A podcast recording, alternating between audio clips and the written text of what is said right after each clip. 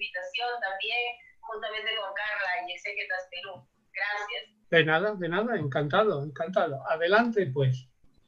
Así que vamos a comenzar este, esta entrevista o esta charla sobre la Navidad, mi querido Antonio. Darte la bienvenida. Ya estamos en transmisión en vivo a través de YouTube. Vale. Así que con Jessica nos vamos a alternar las preguntas. Eh, damos la bienvenida a todos los amigos que se conectan a través del Facebook Live de Exegetas Perú y también del canal Investigando la Historia en YouTube.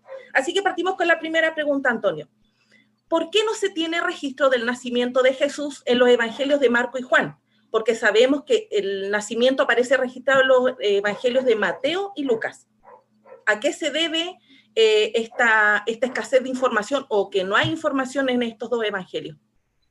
Pues probablemente, probablemente, un momentito, porque voy a poner, eh, ya, ya se me ocurre que si pongo el aparato para que se vea también en horizontal,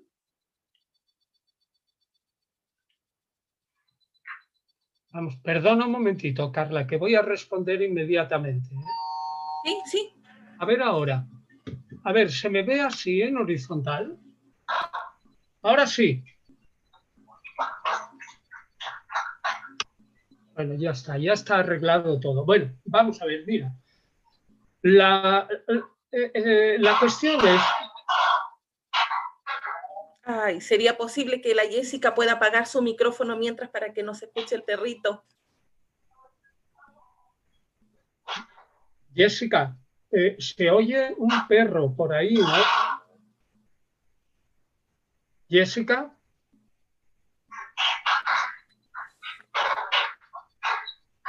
Ay.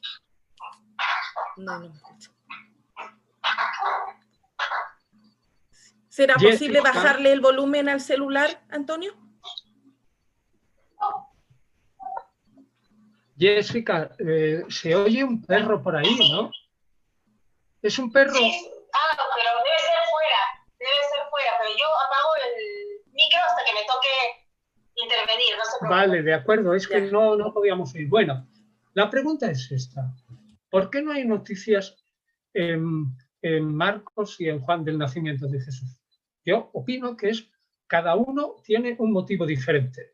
Probablemente Marcos, que es el primero que reúne, reúne las noticias sobre Jesús, que son anteriores, es decir, hay noticias sobre Jesús anteriores a Marcos. Una, por ejemplo, es el relato previo de la pasión. Dos, colecciones, colecciones de parábolas. Tres, probablemente por la repetición, colecciones de milagros algunas colecciones de dichos, pero era la primera vez que retrasándose la venida de Jesús, la segunda venida, se intentaba hacer una biografía. Entonces, una de dos, o Marcos era un autor torpe que hizo la biografía rápidamente, lo cual no me parece posible, porque analizando el Evangelio de Marcos se ve que su estructura está muy bien pensada. Diría que es una obra casi de, muchos años. Entonces, probablemente ocurre que cuando, cuando eh, Marcos escribe apenas en el círculo en el que se mueve, apenas hay gente que tiene noticias del nacimiento de Jesús. Es un poquito extraño, porque si es en el 70, en el 70 se supone que aunque había muerto el hermano de Jesús, Santiago, lapidado en el año 62, se supone que habría otros familiares de Jesús y personas que lo conocían. Entonces diríamos, si no parece posible que Marcos ignorara eh, detalles de su nacimiento, tenemos que recurrir a la posibilidad de que probablemente no le interesa. Es decir, Marcos,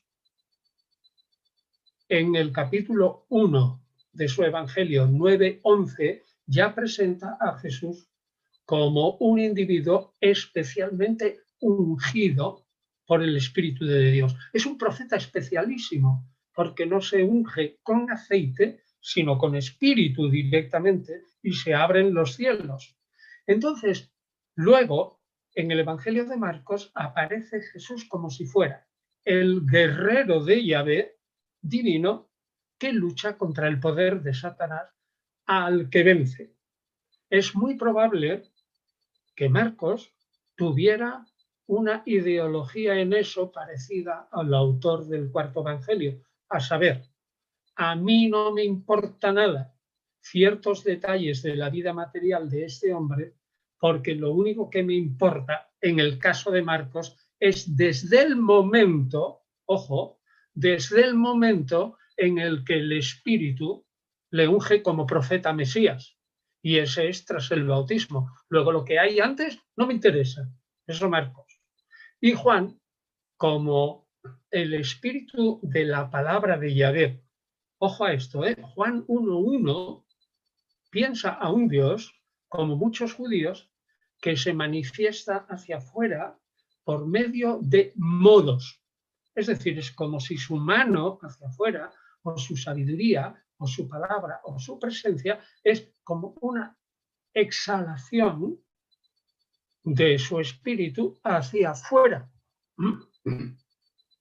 Entonces, ese modo, gente sencilla, lo personifica y parece como si la sabiduría fuera una entidad o su palabra una entidad que está fuera de Dios y que actúa por su cuenta. Pues bien, eso es una manera popular de los judíos de pensar cómo Dios se proyecta hacia afuera.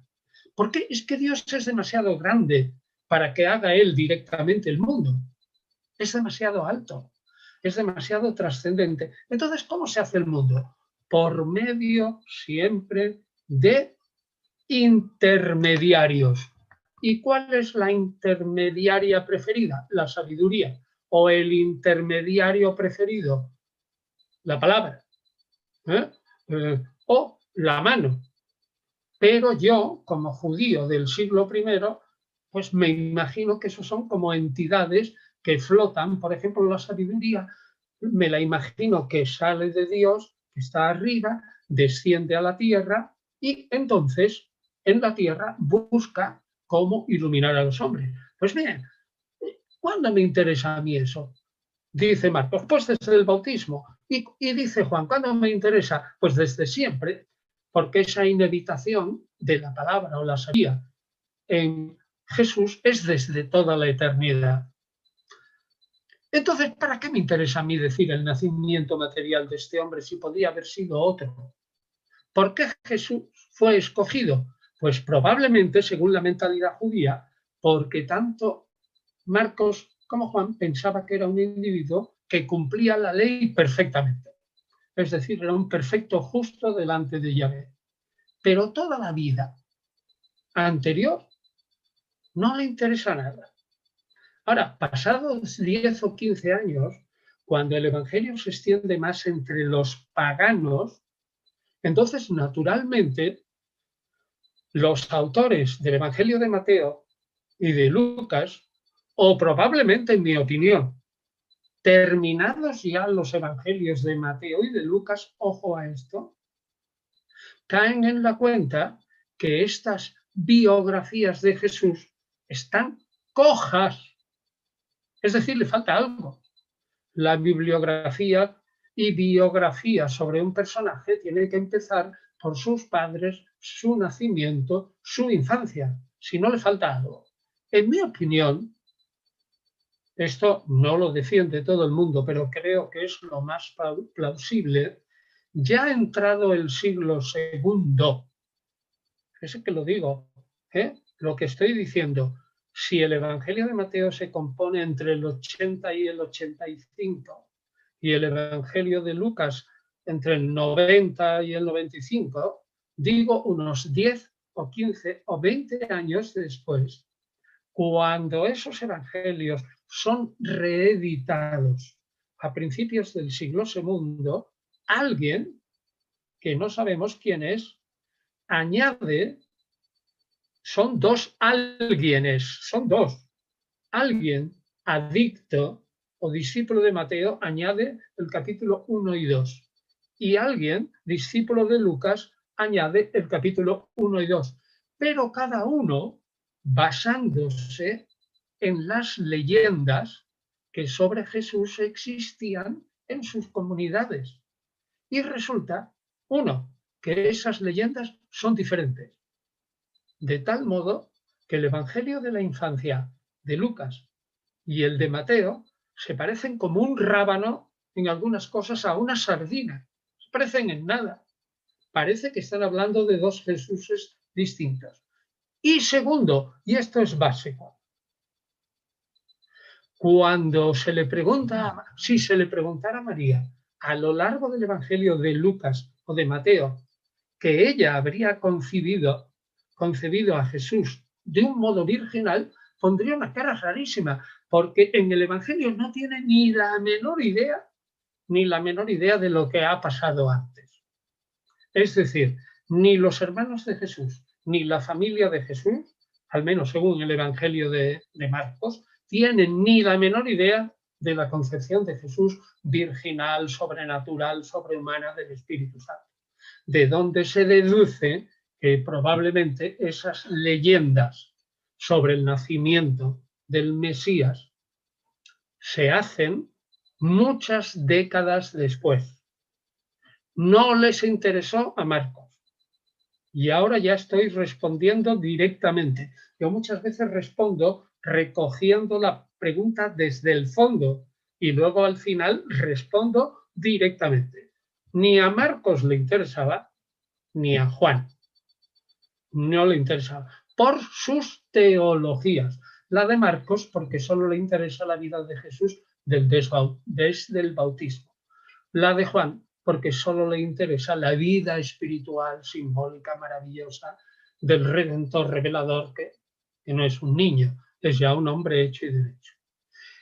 Y Mateo y Lucas no la escribieron.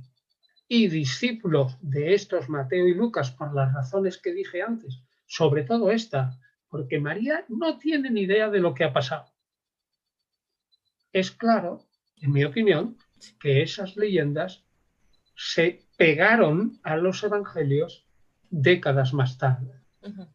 Todo este conjunto explica por qué dos evangelistas no hablan del nacimiento de Jesús y otros dos tienen historias radicalmente diferentes entre sí. Entonces, el historiador, claro, le da un poquito de pena. Sí, sí. ¿Por qué? Porque comprende cuál es la posición de muchos niños, de muchos padres, de muchos creyentes que creen en estas historias casi al pie de la letra. Le da un poco de pena porque el, verdadero, el verdadero historiador no se mete con nadie, no quiere agredir a nadie, no expresa sus explicaciones históricas para que molesten a la gente, ni para quitarle la fe a la gente, no, sino que habla desde el plano de la historia y dice, a mí me parece que esto es así y que cada uno luego opina, opine lo que quiera. Es decir, siempre he dicho y lo diré, que el historiador no debe ser militante. No es un militante, no anda por ahí atacando a la gente como un ateo que de repente pues le dice a todos los que creen en Dios que son tontos. Ah, tú eres un tonto, tú eres un imbécil o algo así y los desprecia. El historiador no hace eso, ni debe hacerlo. Debe hacer eh, o adoptar una posición absolutamente aséptica y decir, me parece que la historia dice esto. La ciencia de la historia por consenso dice lo otro. Entonces quede claro, ¿eh? yo lo que he dicho de los dos evangelistas, a mucha gente le, sonará terrible, ¿no? Que diga, oiga, es que Mateo y Lucas no son entonces los autores de Mateo 1.2 y Lucas 1.2. Y yo le digo, probablemente no. Por esas razones. Ahora usted piense lo que quiera. Y mm, a Marcos no le interesa nada de la vida de un individuo antes de su elección como hijo adoptivo que es el bautismo, parece evidente. Ah, pero si usted cree que ya era elegido de Dios desde antes, allá usted. Pero yo le doy las razones por las cuales probablemente no es así. ¿Está claro, Jessica? ¿Está claro? Sí, profesor, clarísimo, clarísimo. Acá tenemos bastantes comentarios y todos están entendiendo lo que usted nos está claro, lo, lo, importante es que se me entienda. Si en algún momento algo no se me entiende, tanto usted, Jessica, como Carla, levanta la mano, ¿eh? levanta la mano y dice, eso no lo entiendo, en nombre del pueblo. Entonces yo caigo en la cuenta e intento explicar aquello que no se entienda, porque no tiene sentido que alguien intente explicar algo y pierda el tiempo con palabras elevadas y sublimes para que luego no le entiendan nada. No, te explica súper bien. Y ahora le damos el paso a Jessica para que haga la siguiente pregunta. A ver, profesor, acá tenemos algunas preguntas de, de los exégetas aquí en Perú y una de ellas es, eh, ¿podemos pensar que la Navidad tiene una significación eh, más histórica que espiritual? Pues es de origen cristiano-romana y fue más un impulso político del Imperio Romano para ir equilibrando la influencia de celebraciones paganas de Roma en aquellos años?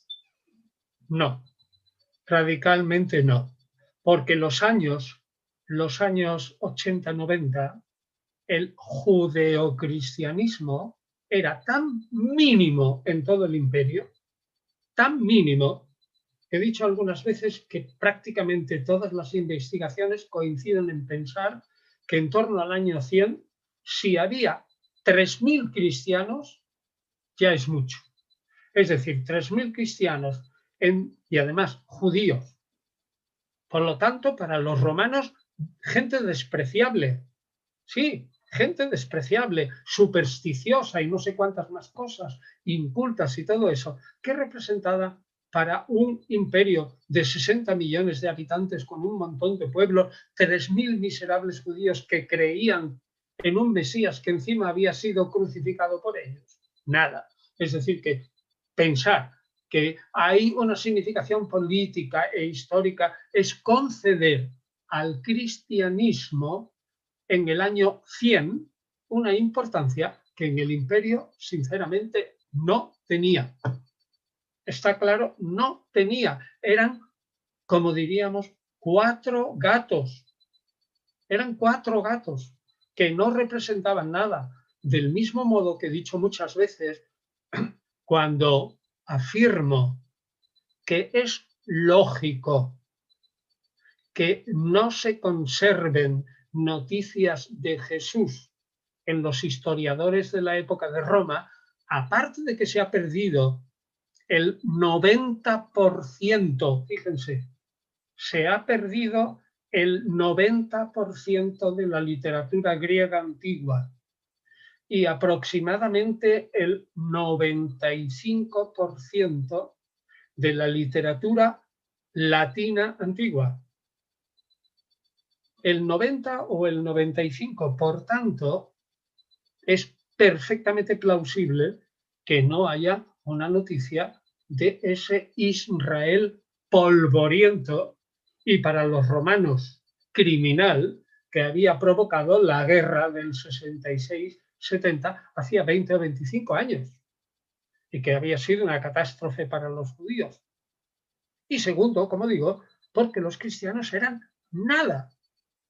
Si hubiera habido un periódico en el Imperio Romano, que no lo había, con 100 páginas, la muerte de Jesús en el 30 o en el 33, en la Pascua de abril de ese año, probablemente no habría tenido lugar en el periódico. Y en todo caso se habría puesto sin nombrar ningún nombre, dice, hombre, ahora ya no se crucifica tanto a la gente o no se crucifica casi nada porque el imperio está en paz, la paz de Augusto. Y curiosamente, un prefecto en Israel ha crucificado a tres. Bueno, a lo mejor podría salir ha crucificado a tres, pero por supuesto no los nombres, en absoluto, que no aparecen ni en los evangelios. Porque los nombres eso de Dimas y Gestas, Dimas y Gestas, como nombres del buen y mal ladrón, eso son nombres legendarios, sencillamente falsos. En fin, desgraciadamente es una pena, que me da pena no que la gente eh, se le diga, bueno, pues la Navidad es estupenda, es preciosa, qué bien, qué bonito, alrededor del Belén, ¿no? Y todos, y la Navidad, y cánticos, y comemos, turrón y pavo y pollo y todas esas cosas y tal. Es muy bonito, reunión de las familias. Entonces da un poco de pena decir a la gente, bueno, es más teológico, no solo político, no lo es. Político cero, histórico muy poco y teológico muchísimo, casi todo. Son ideas de cómo se piensa que hubo de ser el héroe Jesús a tenor de lo que los paganos pensaban que fueran, otro, que fueron otros héroes. Por ejemplo, Alejandro Magno, ¿no? O Platón, o, o el mismo Augusto, o Pitágoras, o Julio César. De todos esos se decía que habían tenido un nacimiento extraordinario. Hércules, por ejemplo, ¿no? Pues, eh, pues también tuvo un nacimiento extraordinario. Nació de la unión de Hércules con una mujer humana. Fue un héroe. Al principio no fue un dios, fue un héroe por esa mezcla. Luego se diviniza, pero tuvo un nacimiento prodigioso. Por ejemplo, ¿cómo piensa la mitología griega? Fíjense qué parecido, que fue el nacimiento de Perseo. Las Perseidas son esas estrellas que se ven en el hemisferio norte, en el hemisferio norte, no en el sur. El 10 de agosto hay un montón de estrellas fugaces. En el sur, no lo sé, creo que no y se ven, son las, son las Perseidas. Bueno, pues son las hijas de Perseo. ¿Cómo concibió Danae a Perseo? Pues por medio de Zeus, que se transformó en una especie de lluvia. Fíjense que es muy parecido a la sombra del espíritu que aparece en Lucas, ¿no? La sombra del espíritu te cubrirá ¿eh? con esa misma sombra y lo que quedarás encinta y lo que nazca de ti será llamado Hijo de Dios. Eso está en Lucas 1.26 al 36, es toda la escena esa de Gabriel y María. Pues eso es teología.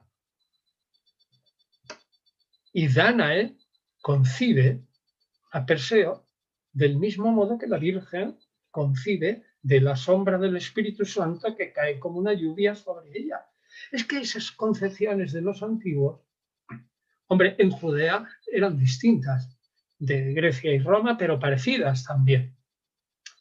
Y en todo el Mediterráneo oriental, pues tenían unas ideas muy parecidas. Por ejemplo, no se puede redimir una falta o un pecado grave contra la divinidad si no hay un sacrificio y hay sangre.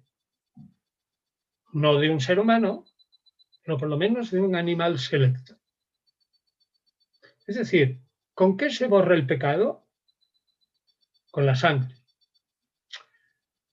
En Israel, ¿cómo se borra el pecado de los individuos? Una vez al año, cuando se impone o el sumo sacerdote impone sus manos en el chivo, uno se sacrifica, son dos chivos. Uno se sacrifica y el otro chivo se envía al desierto, de modo que Azazel, que es otro nombre del demonio, se lo come. O sea, muere sacrificado. Pero la mácula del pecado ya queda purificada así. ¿Saben ustedes? Y esto es curioso, ¿eh? casi nadie lo sabe los técnicos de la Biblia en el siglo I sabían perfectamente que los sacrificios con la sangre no limpiaban propiamente los pecados de los individuos, sino las manchas que esos pecados dejaban en las paredes del templo o en las murallas del templo, lo cual es curiosísimo, aquí sí. O sea, que con la sangre se formaba como una especie de lavatorio que se le daba al templo, todo es espiritual, ¿no? Y se borraban las máculas que los pecados de los hombres lanzaban sobre el templo. O sea, nosotros creemos que con los sacrificios se limpian los pecados de los hombres. No es así. Lo que se limpian son las manchas del templo. El templo es la sede de Yahvé y por lo tanto ha de estar inmaculada. Tú no puedes presentarte con un vestido roto, unas zapatillas rotas, el pelo todo desgreñado y el vestido sucio ante el rey. Del mismo modo, no puedes presentarte ante el rey que es Yahvé impuro. La impureza es como si tu vestimenta estuviera sucia, manchada y raída. Los judíos, cuando aceptan la idea del bautismo, opinan que el bautismo es como una vestidura blanca. Y entonces, cuando tú cometes un pecado, lo que haces es que la purísima vestidura blanca se mancha. esas son concepciones que son increíbles, ¿no? Esto lo, viene a explicación de, de cómo concebían una concepción milagrosa. Pues todos los héroes. ¿Y cómo? Pues a lo mejor Zeus se transformaba en una serpiente, en la lluvia, en rayos benéficos, en un toro. O sea, una cosa muy rara. Y los judíos, que son mucho más, digamos, más respetuosos con Dios, Yahvé, que los romanos con Zeus, opinan que el nacimiento de Jesús que se celebra en Navidad es una sombra que el Espíritu Santo, puesto sobre el sol, cae sobre la Virgen María. Pero eso es teología. Y teología simbólica no yo quiero saber cuántas preguntas más podemos hacer por el tiempo, porque yo sé que... Hombre, tú sabes que a mí no me gustaría estar más de una hora así hablando, porque ya ves, mi voz no es muy, muy sana, ¿eh? Claro. Cualquier día me quedo sin voz. No. Bueno, pues entonces... Habrá que rogar al cielo. Sí, a los dioses. A los dioses. Entonces ahora eh, hago una pregunta más yo y otra pregunta más eh, Jessica, ¿te parece? dos preguntas tú y dos Jessica. Ya, pero, pero breves, y yo seré breve. Ajá, exacto. Bueno, mi siguiente pregunta es si en los evangelios de Mateo y Lucas Jesús nace en Belén, pero en los evangelios de Marco y Juan Jesús nace en Nazaret. ¿A qué se debe esta diferencia teológica? Pues lo primero que te diría, que en los evangelios de Marcos y de Juan Jesús no nace en Belén, no, eh, no nace en Nazaret, no lo dice. Ni uno ni otro dice que nace en Nazaret. Marcos solo dice que la patria de Jesús era Nazaret. Patria viene de pater, padre, ¿no? Y patria es donde propiamente es mi padre. Es como una interpretación. No, se supone que yo he nacido donde vive mi padre. Por lo tanto, mi patria es Nazaret. Eso Marcos. Pero Juan hace decir a los judíos, vaya hombre, tú Jesús, no me digas, con que tú vas a ser el Mesías, pero de Nazaret puede salir alguna cosa buena. Eso quiere decir que la patria, según Juan, era Nazaret. Ahora, ¿por qué la diferencia? La diferencia yo creo que esto no hay discusión. Dado que el profeta Miqueas, es muy antiguo, en el capítulo 5 dice que el Mesías es de la familia de David. Bueno, ya se sabe por la profecía de Natán en primer Samuel. Vale, antes, teóricamente antes. Pero, pero, ¿cuál es la ciudad de David? Belén. ese pueblecito al lado de Jerusalén. Jerusalén es la ciudad de Salomón, como que dice, y de David secundariamente. Pero David nació en Belén. Entonces, el Mesías tiene que nacer en Belén, porque lo dice Miqueas en el capítulo 5 al principio. Y tú, Belén de Efratá, no eres de las más pequeñas entre las ciudades de Israel, ni la menos importante, porque de ti nacerá el Mesías.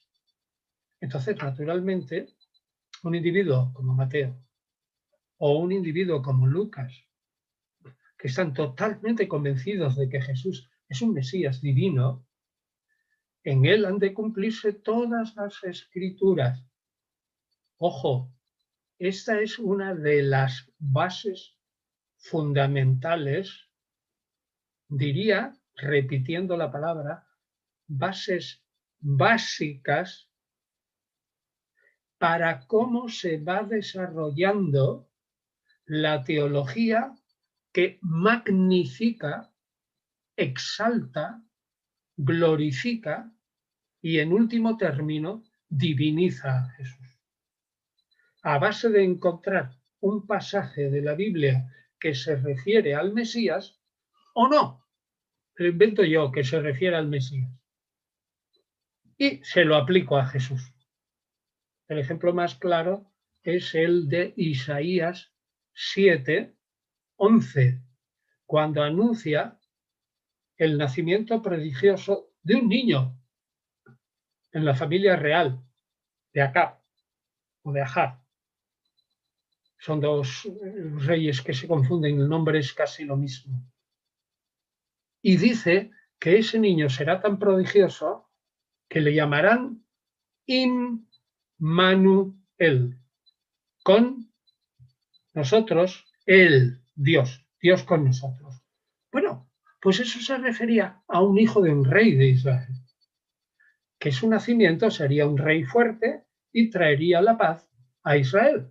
Es decir, probablemente se impondría por la fuerza de las armas un rey poderoso a sus vecinos y todo Israel estaría en paz. Los vecinos estaban todo el rato peleándose. Bueno, pues eso lo toman los cristianos y lo pasan a Jesús. Y como la Biblia dice, emplea no la palabra jovencita, que es ninfa, una, chica eh, casadera, se dice en griego ninfa, como ninfa. Eso significa mujer eh, núbil, sino que emplea la palabra parcenos, que normalmente significa virgen, pero que también significa, en segundo término, mujer casadera. O sea, bueno, y una mujer casadera es a los 12 o 13 años en Israel, ¿eh? no, no como ahora, a los 12 o 13 años. Y entonces resulta que al emplear la palabra parcenos, dijeron los cristianos, ah, esto quiere decir que Jesús nació de una virgen. Y acomoda el nacimiento de Jesús, el nacimiento es virginal. Del mismo modo, el nacimiento de Jesús tiene que ser en Belén, porque Belén es, según la profecía de, de Miqueas, la patria del Mesías. A ver, Jessica. Sí. Con respecto a la intervención anterior, han hecho una pregunta que me parece muy interesante que coincide con algo de lo que también nos han mandado exégetas.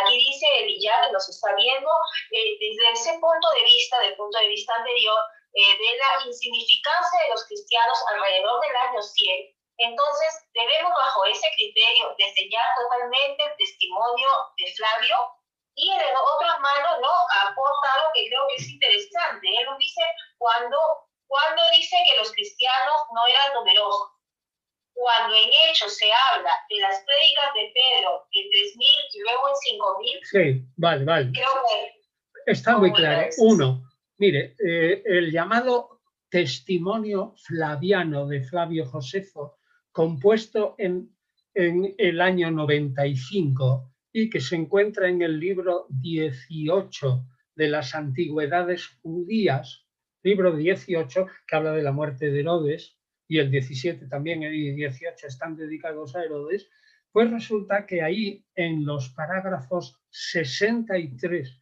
y 64 se dice de Jesús un montón de cosas estupendas, como que era un hombre sabio, como que resucitó, que atrajo a muchos, a muchos seguidores y que, y que eh, hizo muchos milagros y que hasta el día de hoy sus seguidores le siguen amando. Y Jesús habla de la tribu de los cristianos. Vale, estupendo. Ese, testimonio de Flavio Josefo probablemente, probablemente fue, fue, vamos, seguro, fue manipulado, manipulado por escribas cristianos que añadieron fundamentalmente la idea de que era sabio, de que había resucitado, que pasó haciendo el bien e hizo muchos milagros. Y que era el Mesías, tres o cuatro cosas. Entonces, probablemente, si, como han hecho los judíos, de esos dos grandes párrafos, quitamos todo lo que es, sabe a teología cristiana, queda un trocito pequeño que simplemente habla de Jesús como un individuo que bien, que tuvo muchos seguidores y que algunos lo consideraron un Mesías. Ojo, pero con palabras, con palabras, esto es un argumento profundo, pero no, vi, no puedo demostrarlo aquí, con palabras que utiliza siempre Flavio Josefo para referirse a los sediciosos contra el imperio. Uno.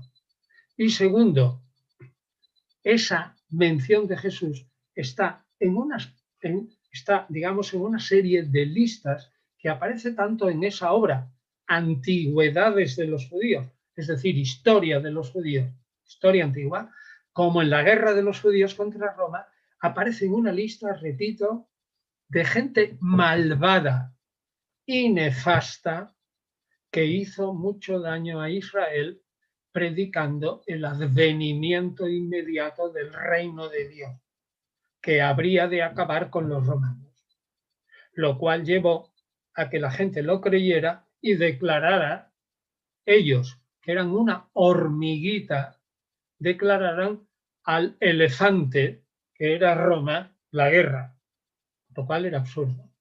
Es decir, yo soy partidario de que, como dicen los sabios judíos ahora, quitando lo que los cristianos añadieron, el testimonio es válido. Y segundo, respecto a hechos. Hechos, bueno, yo no quiero decir, le voy a decir una cosa. En el comentario, que a ver si sale el año que viene, por septiembre o octubre, al Nuevo Testamento que hemos hecho tres personas, un catedrático de la Universidad de Barcelona, otro catedrático de la Universidad de Zaragoza y yo mismo, que tengo mm, más páginas y que yo tuve la idea y que los reuní a, los dos. Pues resulta que en esa obra, fíjense, no hay ni una sola sección de los hechos que no esté sometida a una crítica severa respecto a su presunta no historicidad. El libro de los Hechos no es nada histórico, es una exageración y una pseudohistoria con tesis, es decir, tiene su tesis del desarrollo de la Iglesia, que los historiadores, digamos, duros y poco, digamos, respetuosos, la califican como el mayor o uno de los mayores fraudes de la historia antigua universal. Yo no llego a tanto, pero cuando dice que 3.000 almas, 5.000 almas y todo eso, eso son exageraciones, exactamente igual que cuando el redactor final del libro del Éxodo, al principio, dice que 600.000 varones, sin contar mujeres, niños y esclavos, es decir, unos dos millones de personas dejaron Egipto en el éxodo. Eso no se lo cree nadie, porque eso es imposible en el mundo antiguo. Pues del mismo modo es imposible. Imposible esto que de los tres, cinco mil y todo eso es imposible. La verdadera historia es que la inmensa mayoría de los judíos no creyó en Jesús el Mesías por una cosa evidente, evidentísima, porque todos los judíos en el siglo I estaban convencidos de que el Mesías sería fundamentalmente una persona que uniría el ser guerrero, guerrero y vencer a Roma y el tener la sabiduría del sumo sacerdote y explicar la ley. Y ese Mesías no podía fracasar, porque la mano de Yahvé estaba con él. Si fracasaba, fracasaba Yahvé. Por tanto, es absurdo creer ahí, sinceramente, a, los hechos.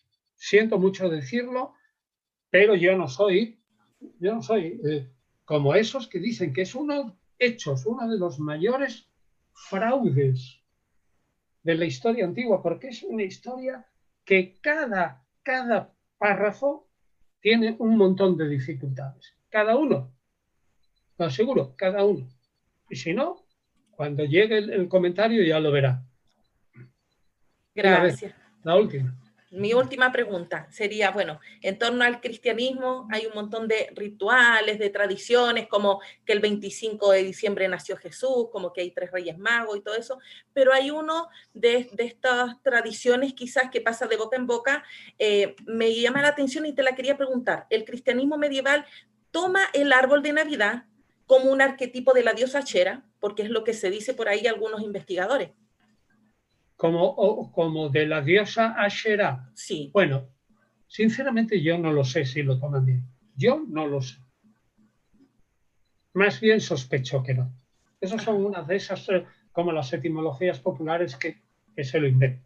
Porque, y te voy a decir, el cristianismo medieval no tenía ni la menor idea de quién era la diosa Asherah.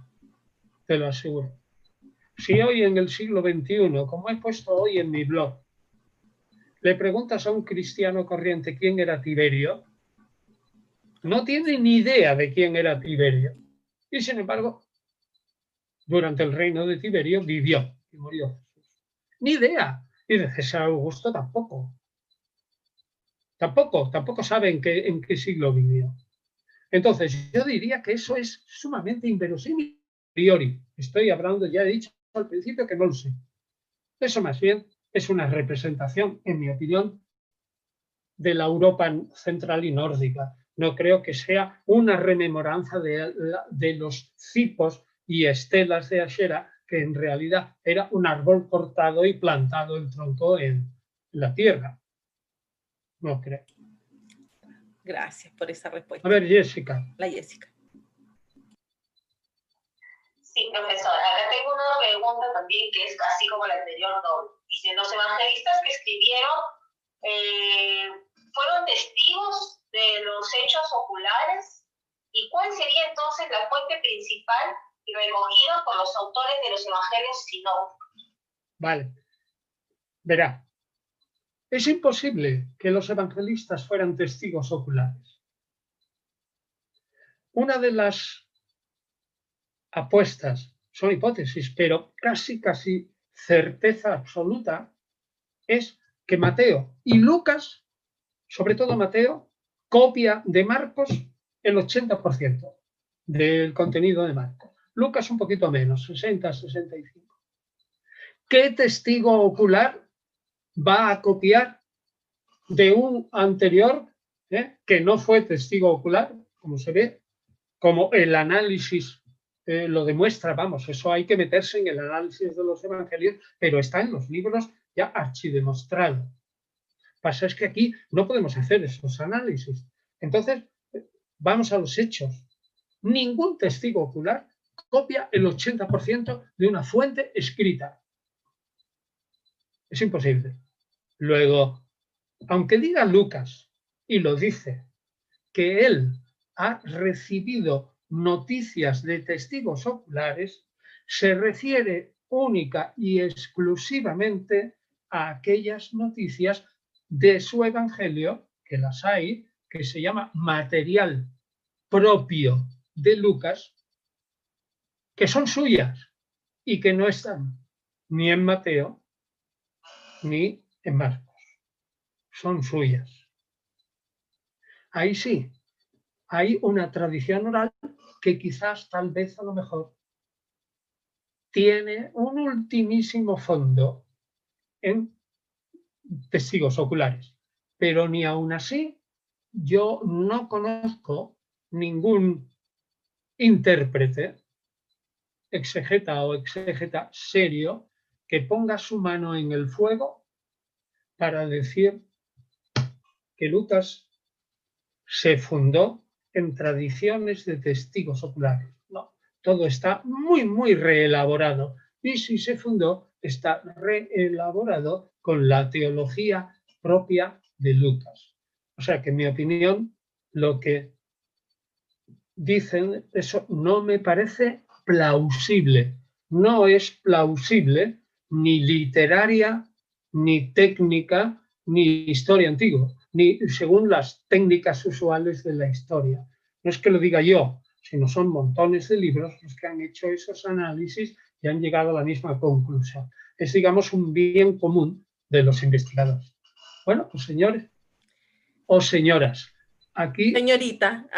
O, señoritas ahora ya, bueno, han recibido el diploma de la conquistada libertad.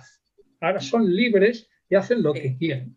Bueno, te cuento, antes que cortemos la transmisión, que los amigos del chat de YouTube están muy agradecidos y te envían muchos cariños, muchos saludos y agradecidos de esta tarde, de esta charla sobre la Navidad. Bueno, pues igualmente, igualmente eh, para Perú. Agradecerle también, profesor, muchísimo el poder eh, tenerlo a ustedes, un privilegio mucha gente de que lo ve desde otros sitios y lo conoce de México, Bolivia, le están mandando también saludos a través de nuestras redes y también agradecer a Carla que siempre nos permite poder compartir el privilegio de poder tenerlo a usted en estas ocasiones. Gracias. Jessica, sabe, solamente eh, aquella mujer o hombre que está, es consciente de sus fallos y de su valía y no tiene nada, eh, digamos, que ocultar y que es generoso, pues es es generoso con todos. Y usted quiere compartir, si el individuo que habla no tiene inconveniente, pues compartimos.